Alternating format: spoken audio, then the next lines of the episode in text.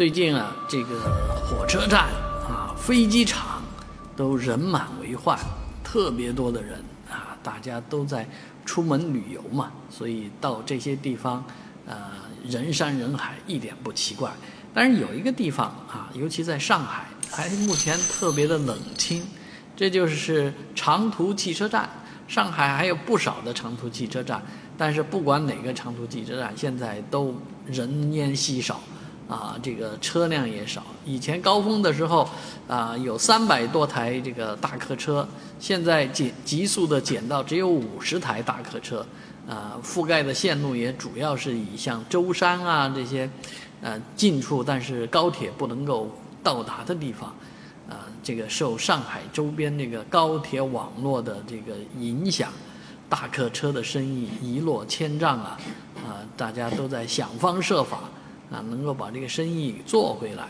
啊，我呢是在英国啊做过一回大巴，这个大巴呢就是按照现在的这个互联网思维做的，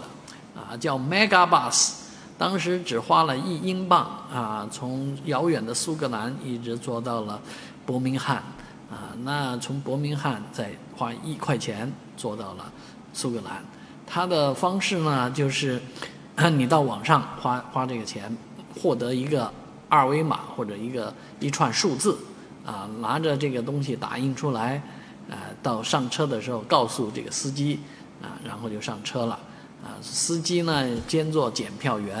啊，司机查验你们在互联网上下载的打印的这些东西，那都十几年了，现在应该扫个二维码就能上车吧，啊，但是确实。呃，当时的这个英国呢，也面临这样的问题，就长途巴士没人坐，啊，只能降价，